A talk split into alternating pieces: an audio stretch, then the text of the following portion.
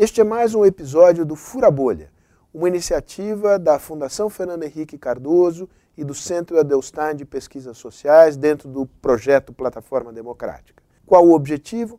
Mostrar que é possível promover um diálogo inteligente, aberto e construtivo entre pessoas que pensam diferente sobre os problemas que o Brasil enfrenta hoje, no campo da moral, no campo da política, no campo da economia, no campo da sociedade, enfim.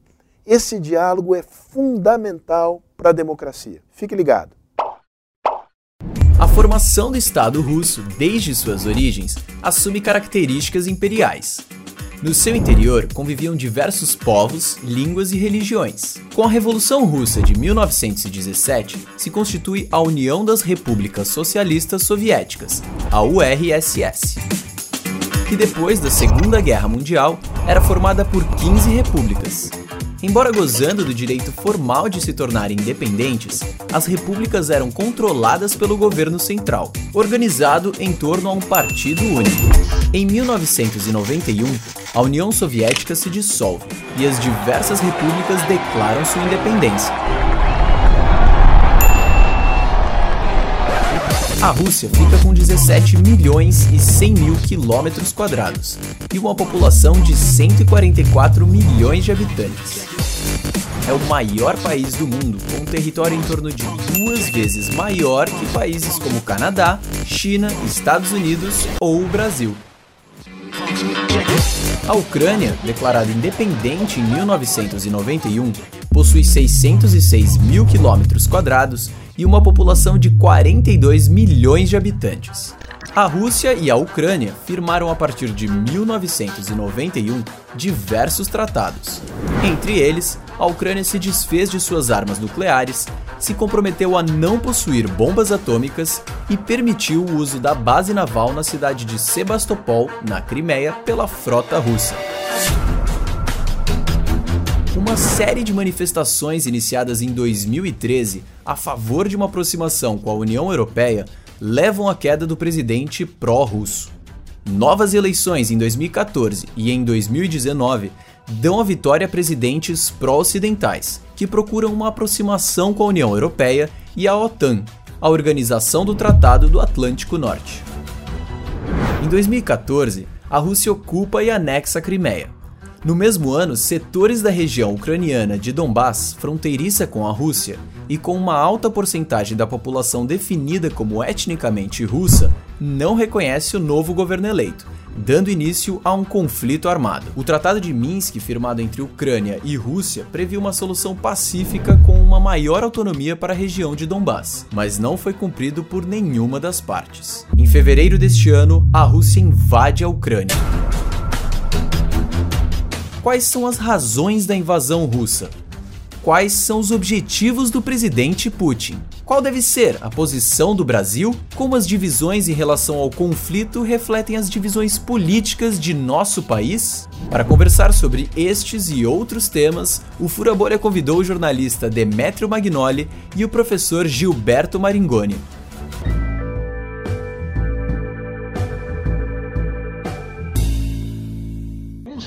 Invasão da Ucrânia pela Rússia e qual é a responsabilidade dos diferentes participantes do conflito? Essa pergunta foi respondida por Putin duas vezes. A primeira resposta dele foi dada em julho de 2021, num artigo que ele escreveu com pretensões históricas sobre as relações entre Rússia e Ucrânia. O, o núcleo do artigo é a ideia de que a Ucrânia e a Belarus não são nações eh, soberanas ou não têm o direito de ser nações soberanas porque elas fazem parte de uma nação russa triune. A Ucrânia e a Belarus são Rússia. E a frase-chave do artigo é a que diz que a Ucrânia só pode ser independente em estreita parceria com a Rússia. Essa ideia que ele tenta sustentar com base numa longa argumentação histórica que começa lá na Idade Média, essa ideia foi repetida no no discurso de 24 de fevereiro, quando Putin anunciou o início da guerra, que ele não chama de guerra, chama de Operação Militar Especial. Então, é, essa é uma guerra de agressão com a finalidade de impor um protetorado russo sobre a Ucrânia e de é, conquistar e anexar à Rússia territórios ucranianos, e isso foi explicitado por Vladimir Putin que, além disso, tanto no discurso quanto no texto, faz uma série de outras alegações falsas, mas secundárias, marginais, no centro da sua argumentação. Então, a responsabilidade completa pela guerra é da Rússia. E é por isso que eh, a imensa maioria das uh, democracias no mundo condenaram a guerra de agressão numa votação na Assembleia Geral da ONU. Obrigado pela resposta, Demetrio, mas eu acho que a gente precisa ter um pouco mais de distância histórica para analisar isso, até porque nunca nenhuma guerra é produto de algo fortuito, que não estou dizendo que você disse isso, mas que aconteceu nos anos recentes. Existe um acúmulo de tensões naquela região por ser uma fronteira que a Rússia tem com a Europa. Quer dizer, a Bielorrússia e a Ucrânia foram historicamente portas de entrada para invasões no território russo. Isso molda a história russa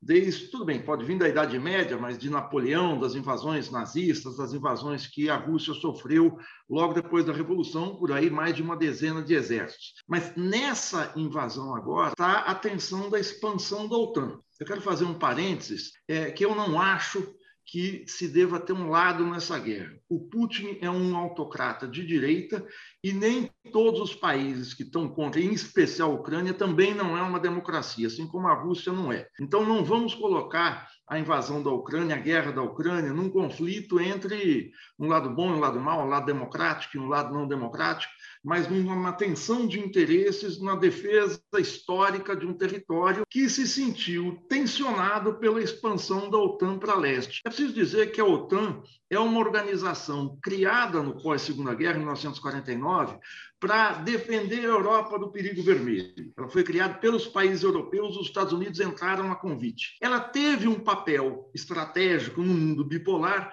mas ela perde a função, em tese, ela perderia a sua função em 1991, depois da queda do perigo vermelho.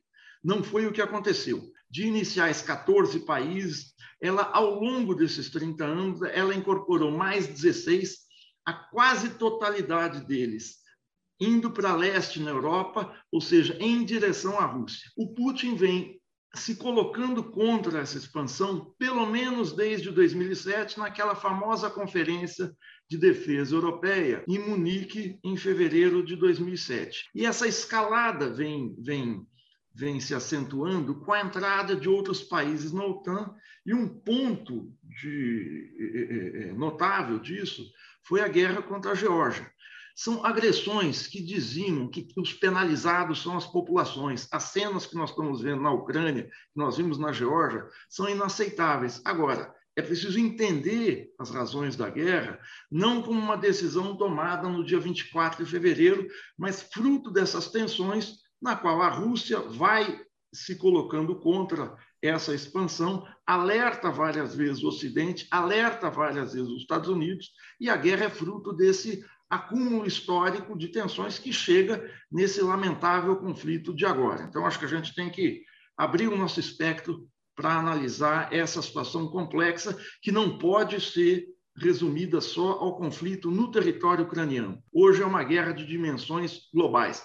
Talvez seja, depois da Segunda Guerra Mundial, o conflito bélico de maiores repercussões mundiais que a gente teve. A invasão da Ucrânia pela Rússia se justifica? Acho que justifica não justifica. Ela pode ser explicada. Quem pode justificar é o Putin e o governo russo. Você pode explicar com o acúmulo de tensões na região o fato da Ucrânia, especialmente da Crimeia, ser uma região, um porto estratégico para a Rússia, isso historicamente, aquela região é uma região muito tensa, a gente teve no meio do século XIX, a única guerra europeia foi a Guerra da Crimeia, que envolveu o Império Otomano, o Império Russo, uma, uma, uma disputa grande pelo único porto em águas quentes que a Rússia tem acesso. Pode-se explicar pelo avanço da OTAN para leste. Pode-se explicar pelo fato da Ucrânia colocar na sua constituição a adesão à OTAN.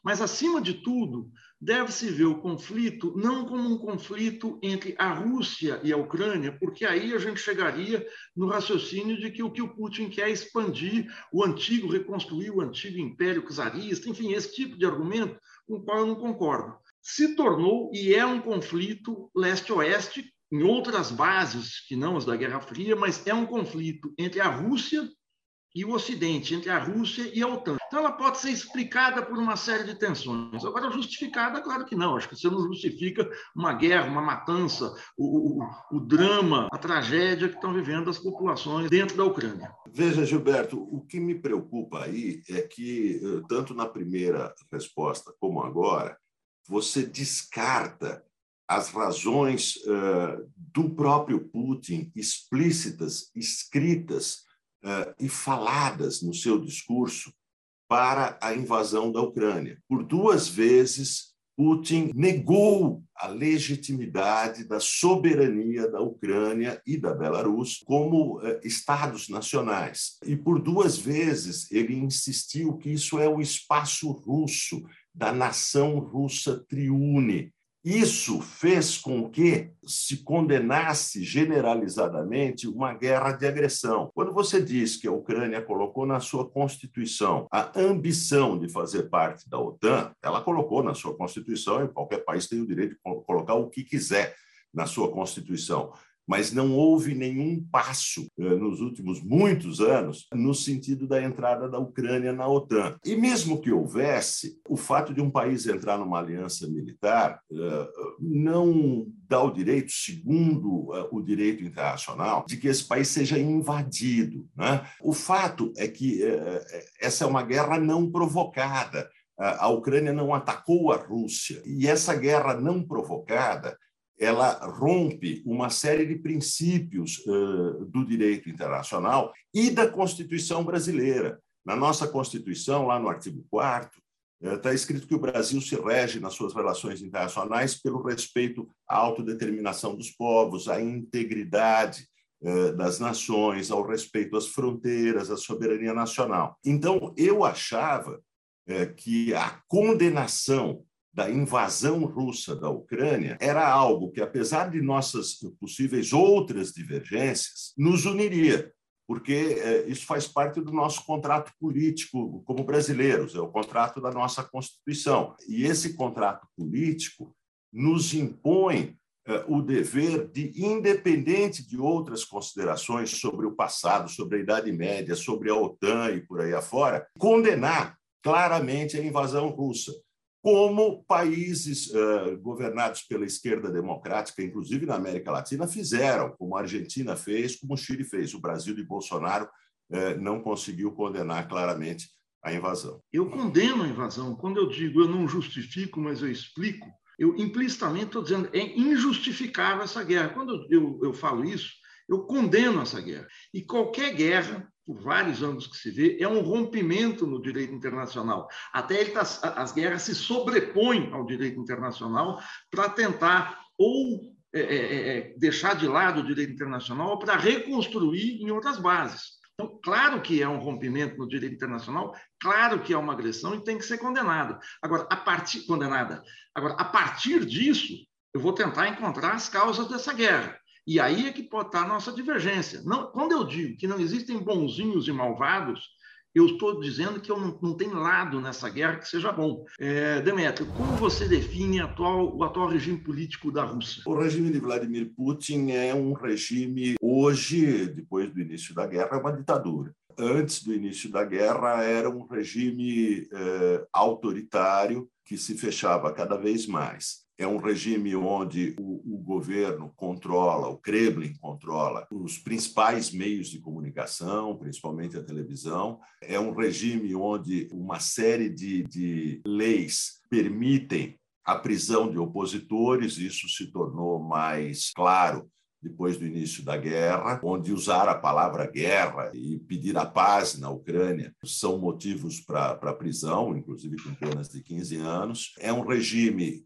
controlado por espiões, né? os ex-colegas de Putin eh, na antiga KGB eh, formaram o regime, e, e, é um regime no qual, isso é muito importante, os tribunais são controlados pelo governo. Não existe um judiciário independente. É um regime que se notabilizou nos últimos muitos anos por assassinatos de opositores, quando você disse, Gilberto, que nem a Rússia nem a Ucrânia são democracias, essa é uma afirmação muito, muito genérica. A Rússia é um regime autoritário, que agora se transformou numa uh, ditadura aberta. A Ucrânia, ela pode não ser uma democracia perfeita, né? é uma democracia bem imperfeita, mas ele, uh, na Ucrânia existe um sistema político competitivo, existem partidos políticos pró-russos que até a guerra disputavam as eleições. Existe um sistema eleitoral competitivo, existe uma imprensa que até o início da guerra, agora está em lei marcial, existe uma, uma imprensa crítica eh, na Ucrânia. Opositores não eram presos arbitrariamente, os tribunais não eram controlados pelo governo. Nas últimas eleições ucranianas, um partido novo, vindo mais ou menos do nada, que é o partido de Zelensky, eh, venceu as eleições. Partidos novos que vêm do nada e vencem as eleições eh, não são coisas características de ditaduras. Então, a Ucrânia eh, era um país que evoluía no sentido da democracia, com N problemas nessa democracia. E esse é um dos problemas de Putin. Quer dizer, um dos problemas mais sérios de Putin com a independência da Ucrânia é uma Ucrânia democrática.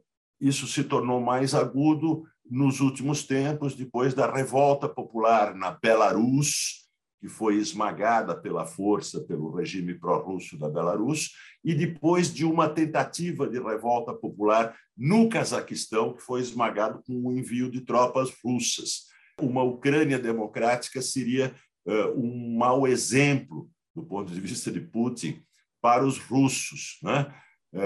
Esse é, é um dos motivos não declarados de Putin para a invasão, que corre ao lado do motivo declarado, que é a reconstituição da Rússia triune, ou seja, da Grande Rússia. Demetrio, me desculpa aí, mas eu acho que a gente tem que analisar, é, eu digo sempre, com uma perspectiva histórica, a Rússia e a Ucrânia nunca foram caracterizados por serem democracias. Não existe a, a, tradição da democracia liberal, seja no czarismo, seja no regime socialista, seja agora. Agora, quando a gente fala regime autoritário, a gente fica naquela nuance que a gente não sabe bem onde localizar. A Rússia tem um judiciário, tem um executivo, tem um legislativo, podemos ver o grau de independência ou de liberdade que eles têm. São maiores ou menores, dependendo do, do, do gosto de quem está analisando.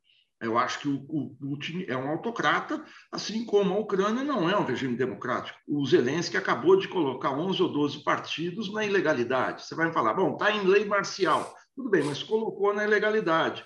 O regime que vigora, o sistema político que vigora na Ucrânia é fruto de um golpe de Estado. Você pode me falar, ah, mas o presidente, o, o Yanukovych, que era um presidente pró-russo, houve uma revolta popular. Bom, a gente sabe o que foi a Primavera Árabe, a gente sabe o que foi uma, uma revolta popular em que a vitória nula do subsecretário de Estado foi dos Estados Unidos, foi à Praça Maidan fazer discurso. O governo americano interferiu abertamente na mudança de governo.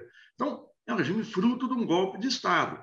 Tudo bem, pode ter um judiciário assim ou assado, mas dizer que é uma democracia liberal, eu vi uma coluna sua em que você fala, a Ucrânia tem um sistema político plural competitivo com eleições livres.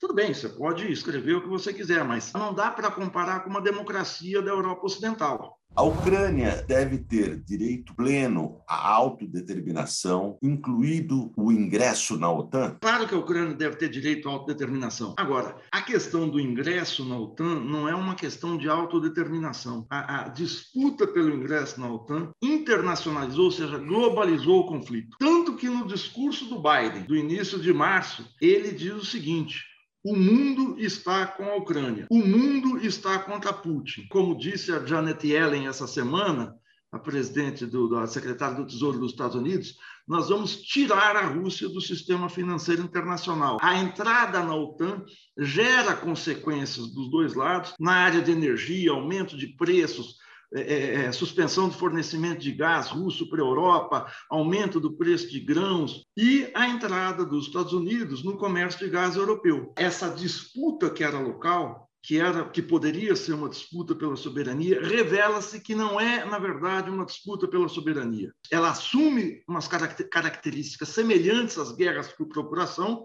ou seja, a Ucrânia ali representa uma aliança ocidental encabeçada pelos Estados Unidos, pela OTAN, e gera uma internacionalização do conflito. Na política, claro que ela pode ser soberana, mas a entrada dela na OTAN, na fronteira da Rússia, com consequentes instalações de bases militares, é uma clara provocação, é um claro acirramento de tensões.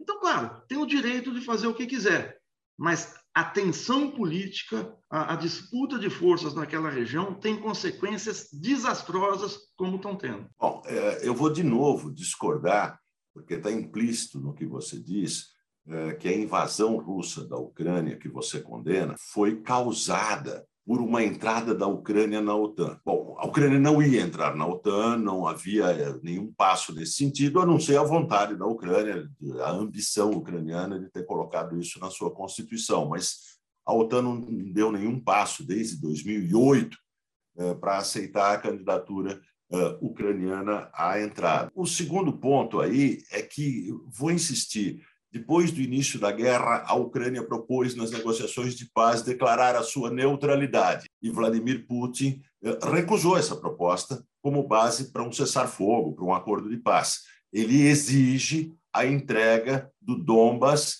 para a Rússia. Isso é um fato. Por fim, a questão da OTAN. A expansão da OTAN, ela começa depois das guerras na Iugoslávia e ela se dá essencialmente pela pressão dos países do antigo bloco soviético que queriam a segurança providenciada pela OTAN. Porque é bom lembrar de uma coisa: durante toda a Guerra Fria, a OTAN nunca invadiu nenhum país. Durante toda a Guerra Fria, a OTAN foi uma aliança defensiva e depois da Guerra Fria, a OTAN agia em função de uma decisão da ONU de proteção de populações. Você pode discutir essa decisão da ONU, mas não foi invasão de país nenhum. O Pacto de Varsóvia, por outro lado, a aliança militar liderada pela União Soviética, invadiu. Invadiu a Hungria em 1956, eh, invadiu a Tchecoslováquia em 1968, eh, e essas duas invasões produziram é, uma sensação de insegurança crônica nos países do leste europeu,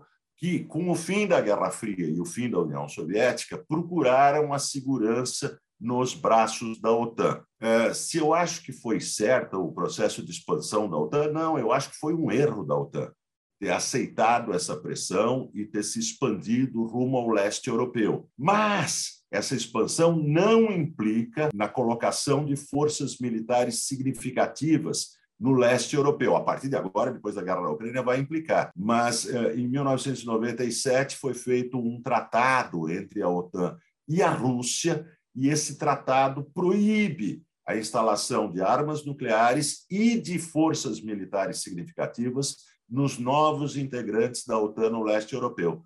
É, esse compromisso foi mantido pela OTAN até agora. Não há, não havia forças militares significativas da OTAN em nenhum dos novos integrantes.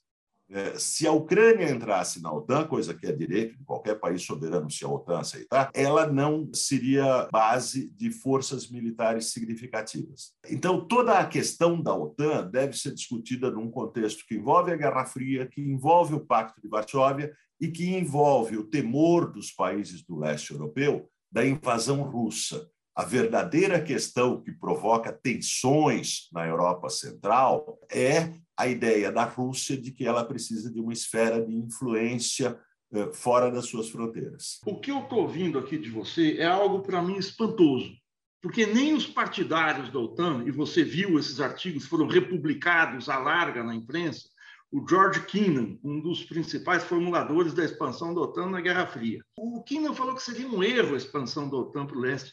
O Kissinger condena a expansão para o leste. E é a primeira vez que eu ouço que a OTAN é uma, uma, aliança defensiva. É preciso dizer o seguinte: diferentemente da ONU, diferentemente dos organismos multilaterais criados no pós-guerra, a OTAN não é uma organização multilateral. ela é uma organização de 30 países que tem aí dois terços, um pouco mais do orçamento militar global. Ela é expansiva, ou seja, uma aliança que está se expandindo, ela não está se defendendo, ela está avançando sobre territórios. Ela, claro que é a convite desses territórios, mas ela está avançando é, numa situação que o próprio George Kennan dizia que é um desastre, porque é uma provocação, é um aguçamento de tensões. Então, eu não entendo uma ação defensiva que ela vai permanentemente se expandindo. Muito mais do que a expansão russa, que a Rússia encolheu depois de 91. Perdeu territórios, perdeu. A Rússia hoje é um país primário exportador, de 140 milhões de habitantes, tem um PIB um pouquinho melhor que o Brasil, e a única vantagem da Rússia em relação aos seus vizinhos no mundo é ser a segunda maior potência nuclear. É uma potência secundária, ela não faz sombra para a China e para os Estados Unidos. Então, essa história do expansionismo, do perigo, não existe. O que existiu, claro, é essa ação defensiva. Por quê? porque o território russo, e aí é o problema russo, sempre foi da entrada da, da Bielorrússia, da entrada da Ucrânia até Moscou, é estepe.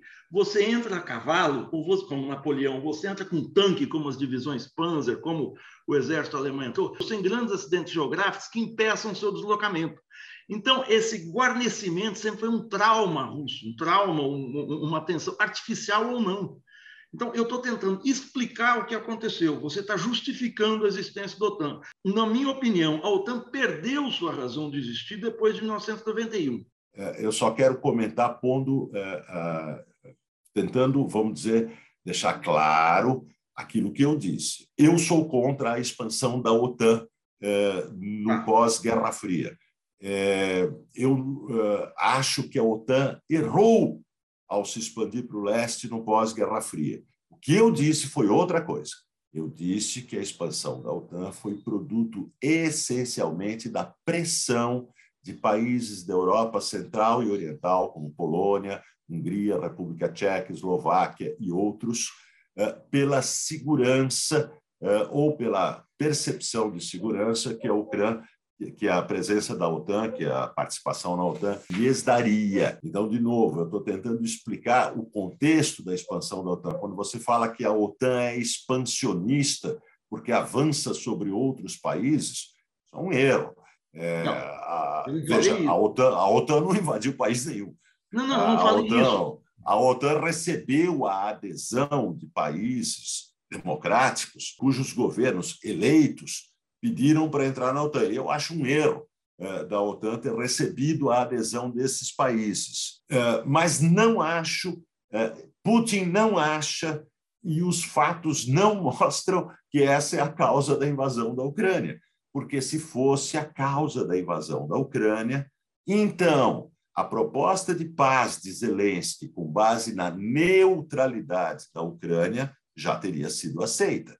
Mas ela não foi aceita porque Vladimir Putin já explicou que não fará a paz enquanto a Ucrânia não aceitar a anexação russa da Crimeia uh, e não aceitar que o Donbas fica sob controle de separatistas russos e depois é anexado à Rússia.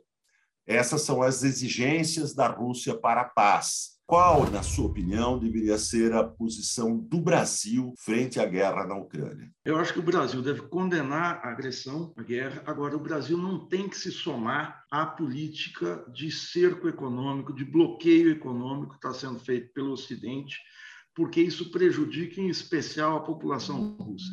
A retirada da Rússia do sistema financeiro SWIFT internacional, a retirada da Rússia dos organismos multilaterais é um tipo de violência que num país feito num país do tamanho da Rússia, da importância, do peso da história, é algo contraproducente para o próprio sistema multilateral, para o próprio sistema de estados internacionais. Então, o Brasil tem agido corretamente na ONU, passou a agir ao se abster nessas questões, no âmbito da ONU, contra o bloqueio e condenação à agressão. Essa deve ser, a meu ver, a posição brasileira e lutar por um cessar-fogo com o peso diminuto que o Brasil tem, reduzido ainda pelo que foi nos últimos anos aí pela diplomacia do Jair Bolsonaro. É, eu constato, uh, uh, Maringoni, que você uh, concorda com a posição do governo Bolsonaro, que é a posição brasileira, diante da guerra. Qual é a posição do governo Bolsonaro? Ele condena a guerra, condena a agressão russa, mas é, é contra as sanções à Rússia e é contra a entrega de armas à Ucrânia. Essa posição é perfeitamente adaptada ao interesse de Putin. É, Putin também quer que não haja sanções, que não se entregue armas é, à Ucrânia e então Putin passa a ser contra a guerra, porque rapidamente ele derrota a Ucrânia e consegue a paz na forma como ele quer, ou seja, com a entrega de territórios ucranianos à Rússia e a instalação de um governo pró-russo em Kiev. Essa posição do governo brasileiro é uma posição pró-russa e é uma posição, esse é o, maior, é o maior problema, é uma posição contrária às regras do sistema internacional. Um país agredido, como você reconhece que a Ucrânia foi, é, um país submetido a uma guerra de expansão, no qual o inimigo exige a entrega de territórios, tem o direito de se defender. Segundo as leis internacionais, eh, os outros países têm o direito, sem se tornarem co-beligerantes, de entregar armas para a defesa do país agredido. As sanções são a forma única, embora lamentáveis sob diversos pontos de vista, isso é péssimo para o mundo, mas é a única forma de pressionar a Rússia a interromper a sua ação militar. Se a Rússia não estiver sob sanções e se a Ucrânia não receber armas, é, o país agredido será obrigado a se render numa rendição versalhesa, o que significaria que a comunidade internacional eh, está dizendo que a guerra de agressão vale a pena e que depois dessa agressão eh, haveria caminho para qualquer potência invadir outros países em busca de territórios e de mudança de governo. Demetrio, você me acusa de ter a posição do governo Bolsonaro e você tem a posição da OTAN e do governo americano, dos falcões do governo americano, recheado de adjetivos, é lamentável, puxa vida, veja só, mas é a posição das sanções. A posição das sanções é criminosa internacionalmente, porque ela impõe um cerco de expulsão do país. Isso foi gravíssimo no Iraque, isso é gravíssimo em Cuba, isso foi gravíssimo no Irã, isso é gravíssimo na Venezuela. Mas num país do tamanho da Rússia, as sanções estão tendo um efeito contraproducente. A popularidade do Putin subiu dentro da Rússia, ou seja, o Putin foi fortalecido por causa das sanções. Ele consegue estreitar relações com a China e forma-se um bloco asiático que não existia nessa, nessa, nessa, nessa conformação. Você está na posição de quem foi para a ONU, é a posição da Janet Yellen. Veja o discurso dela feito há poucos dias. É o discurso seguinte: nós temos as sanções, e quem ficar numa posição intermediária, nós vamos cobrar mais adiante. É uma ameaça clara. E essa posição não ajuda, não resolve o problema da guerra.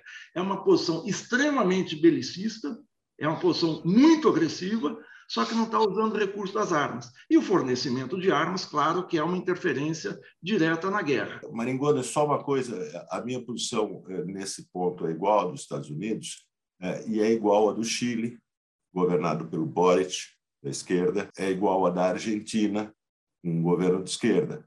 É, é igual à da imensa maioria das democracias do mundo, que dizem que sem as sanções e sem a entrega de armas à Ucrânia, é, o mundo vai passar a viver sob a regra de que é, qualquer potência mais forte tem todos os estímulos para invadir países menores, seus vizinhos.